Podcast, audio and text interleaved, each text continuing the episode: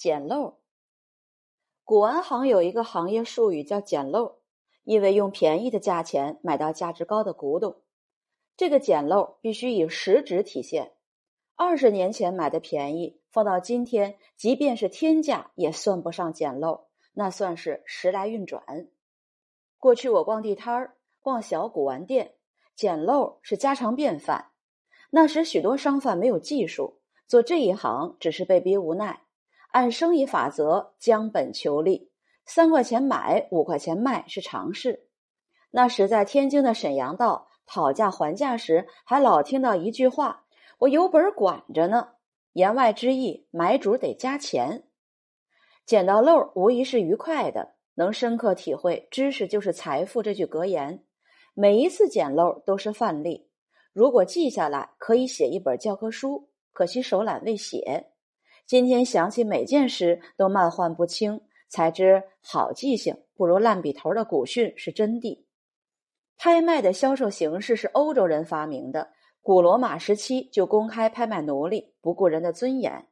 欧洲的各类拍卖大小不一，随时随处都有。早年我去欧洲，从未空手而归，捡不了大漏也得捡个小漏。这些年，国内收藏风起云涌，把欧洲市场都惊动了。前两日，我去英国伦敦的一个小拍，在纷杂的拍品内发现一只拳头大的小杯，估计价为六百英镑。我拿起来看了一眼，就知天漏在眼前，于是不动声色地放回原处，等待拍卖日的到来。五月十五日，我在北京一家小餐厅正吃晚饭。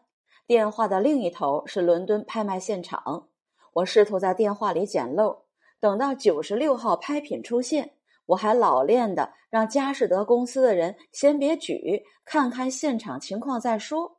此件拍品的价格在一分钟之内扶摇直上，尽管中间我沉不住气叫了几回价，也如同雨天向窗外泼一杯水的无声无息。此碑最后以三万八千英镑成交，连用金共四万六千八百五十英镑，显见没有漏了。捡不到漏，对我不算是个好事，但对民族却是个天大的好事。鸡缸杯以明成化时期斗彩作品为最，自明起从未跌过价，扛跌天下第一。清代康乾盛世时多有仿品，其中。大清乾隆仿古款粉彩仿品追求意境，连形似都谈不上，却也得到后世的认可。可见艺术无规律可言，此为捡不到的天漏。